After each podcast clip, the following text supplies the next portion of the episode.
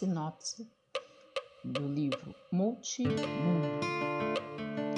Aborígenes e marinheiros, judeus e africanos, de um lado e do outro do espelho, mamando ou comendo sucrilhos, vestindo um traje elisabetano, com pomba e peruca, ou usando roupa de banho, lacinho e barba branca. No mundo tem muita gente diferente, mas no fundo, no fundo, todo mundo é um pouco igual. É para mostrar isto que Multimundo dá uma voltinha pelo planeta. Flaga aqueles que vivem descalços à beira da praia, espreitando o que vem do mar, e também os que ficam surpresos diante do aquário com o que vem do outro lado do vidro. Há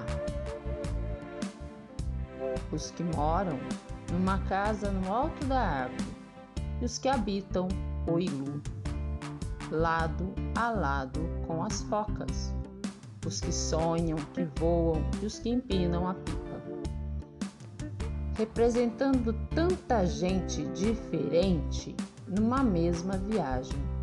Neste livro, mostra que todos eles juntos contemplam o ambiente à sua volta sofrem e se alegram.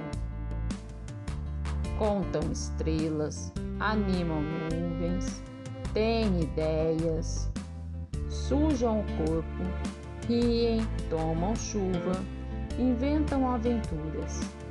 São todos diferentes, mas também parecidos.